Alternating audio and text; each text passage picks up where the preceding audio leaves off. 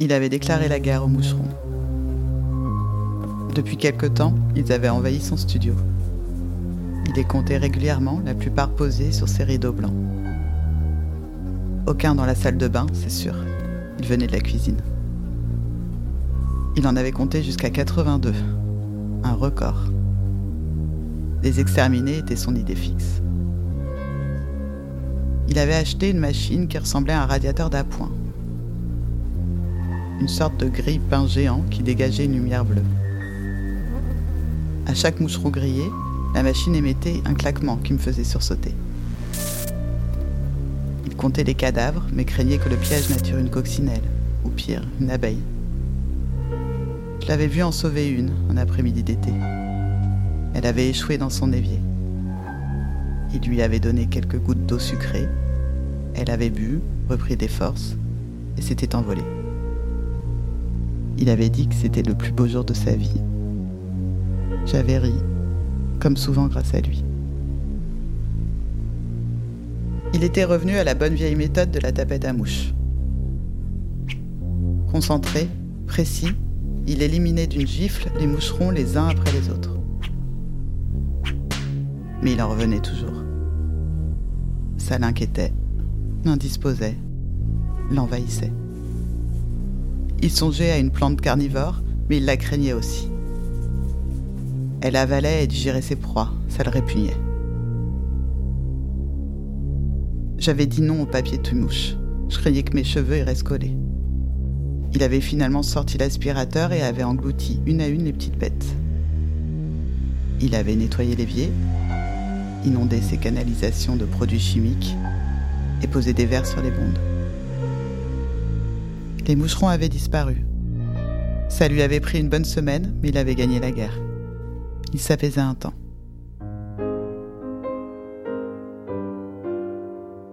J'adorais le voir danser. Il se déhanchait en rythme, déliait ses membres avec souplesse, élégance et discrétion sur des airs de jazz. Quelques pas en arrière, yeux fermés, ses longs cils comme une caresse, dans son décor rouge et noir. Moquette bordeaux, mur en crépi peint en rouge, drap noir, meubles noirs, piano noir. Il n'était pas beau, mais il dégageait un charme au sens premier du terme, une magie, un enchantement. J'étais souvent happée, mais je gardais la tête froide. Notre relation était aussi spirituelle, cérébrale. Nos échanges souvent drôles, complices, légers, alors que nous ne l'étions ni l'un ni l'autre. Les gestes entre nous avaient d'abord été tendres, la tendresse restait toujours, puis ils étaient devenus sensuels, caressants. Ça avait pris du temps, mais c'était maintenant un registre supplémentaire sur lequel nous aimions jouer. Les moucherons étaient revenus, plus nombreux encore. Leur présence semblait s'étendre à tout l'arrondissement. Ils les cherchaient et les retrouvaient dans chacun des lieux où ils se rendaient. Bars, restaurants, cinéma, leur plafond était colonisé.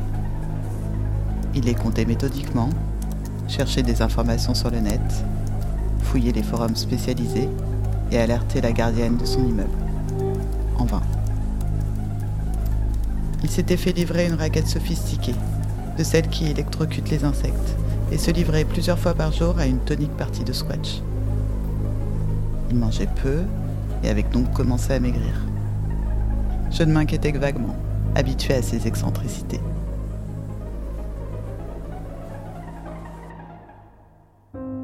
Nous nous voyions régulièrement et nous nous écrivions tous les jours. Je l'aimais tendrement. Il avait des manières de chat. Il dormait et se déplaçait sans bruit, s'amusait à me faire sursauter pendant que j'étais concentré à cuisiner pour nous deux. Ses poignets et ses chevilles étaient fins, ses gestes doux, son port de tête élégant un chat bourgeois, précieux, qu'on avait toujours l'impression de déranger dans une forme de contemplation altière, et qui se rêvait au malais, malheureusement bien trop délicat pour l'aventure à laquelle il aspirait. Selon lui, le problème des moucherons était global, il pensait au début d'une invasion. Il passait de plus en plus de temps à se documenter, contacter la mairie de son arrondissement, sonner à la porte de ses voisins et s'enquérer de la présence des nuisibles chez eux. Il avait ressorti sa machine de guerre et me faisait chaque soir par écrit le décompte des insectes tués. Ce thème avait pris une place croissante dans nos échanges. Les moucherons étaient devenus une sorte de gimmick qui ajoutait à notre complicité.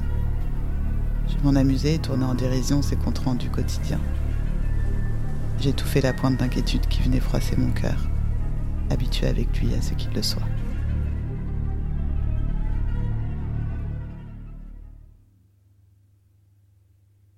Au fil du temps, toutefois, je peinais à communiquer avec lui. Nos messages avaient pris une tournure informative et se limitaient à ce décompte. Quelques chiffres jetés là sans enrobage. Sa nouvelle froideur me glaçait. Je m'accrochais à ces chiffres, ces moucherons qui me maintenaient en lien avec lui. Nous n'arrivions plus à nous voir. Il refusait mes propositions et répondait du bout des doigts à mes messages. À force d'insister, j'ai obtenu tout de même qu'il vienne chez moi un soir pour fêter une mission de rédactrice que j'avais décrochée grâce à lui.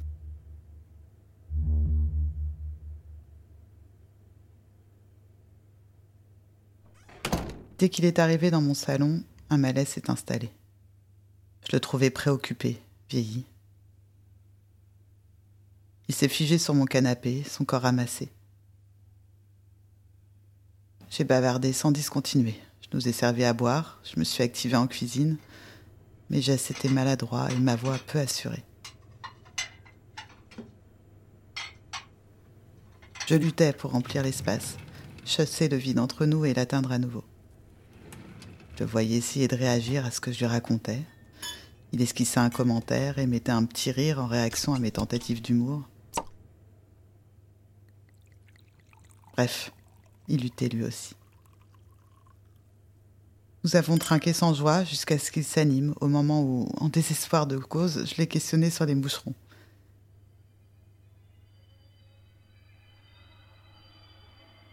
Il m'a exposé le fruit de ses recherches et ne m'a épargné aucun détail sur ce qu'il avait appris sur ces nuisibles. Ses gestes sont devenus amples, sa voix forte, lui dont le charme tenait d'habitude dans sa discrétion. Il s'est levé et a arpenté mon salon de long en large. Il n'a pas touché à son assiette, ni même à son verre. J'ai bu pour deux, à la fois interdite et bouleversée.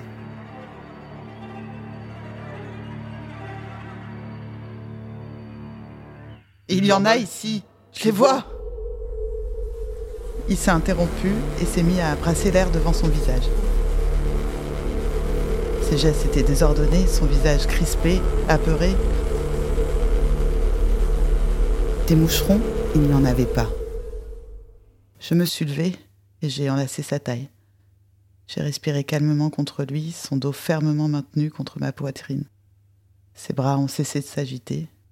Ils sont partis, a-t-il murmuré en baissant la tête, ses lèvres tout près des miennes. Je voudrais dormir a-t-il ajouté, et j'ai cru voir une larme perler sur ses longs cils.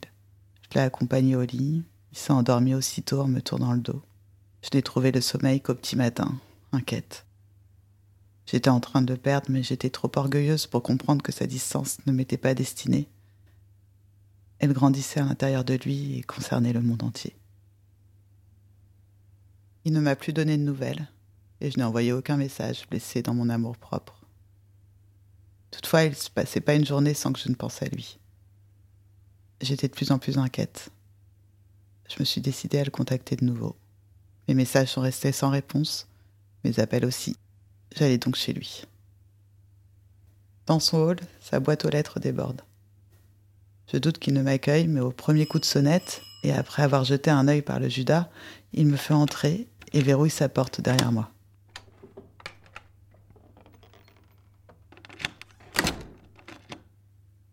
C'est un choc. Pâle, la peau sur les os, les yeux exorbités, irrités, un masque sur sa bouche, les mains gantées, des bottes aux pieds, il est fébrile, agité. Une forte odeur de produits chimiques me saisit au point que je plaque mes mains contre ma bouche. La pièce est si encombrée qu'on ne peut à peine y faire un pas. Des raquettes jonchent le sol, deux nouveaux pièges à insectes trônent sur son lit. Le masque baissé, il chuchote. Ils sont partout. Je les vois. Je vais gagner. Il n'y a pas de moucheron. La panique me gagne et l'odeur me pique la gorge. Je sors mon téléphone de ma poche et compose, tremblante, le 15. Il devient fou de rage et m'arrache le téléphone des mains, le balance à travers la pièce.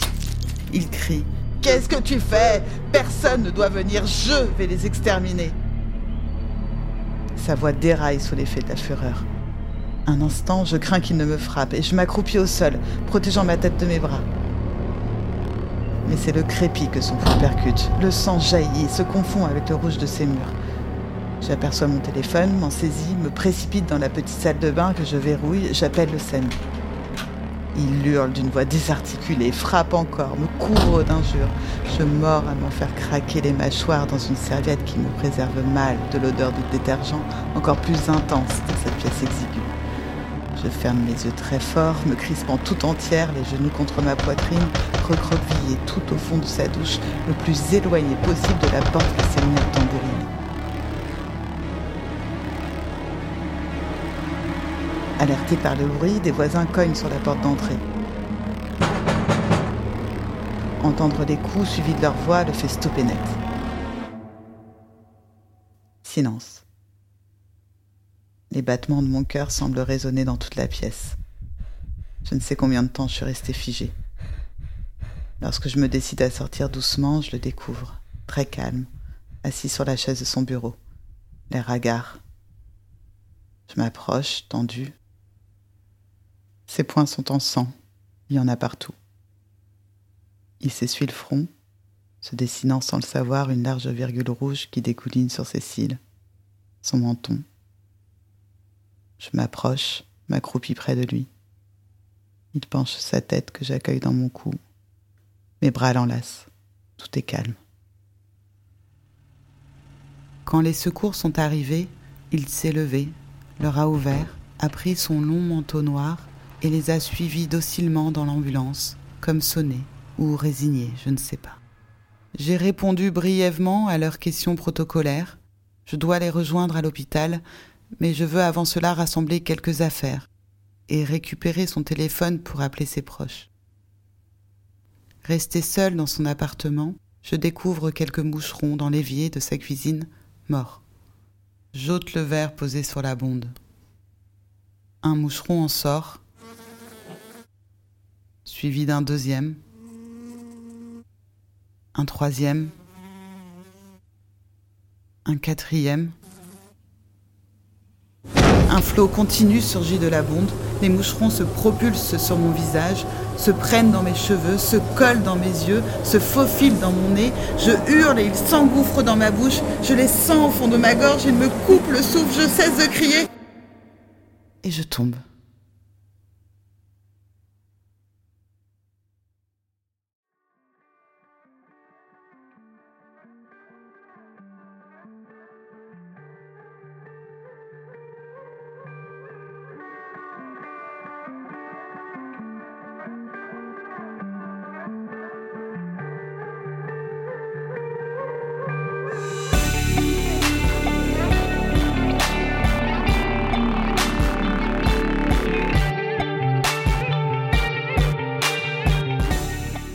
Venez d'écouter Des bêtes dans la tête, une fiction audio produite par Friction, écrite et racontée par Anne Covel de Beauvillé, réalisée par Dorian Masson et Anne Covel de Beauvillé. Conception sonore et musicale, Claudio Arenas. Tous les podcasts Friction sont à retrouver sur friction.co.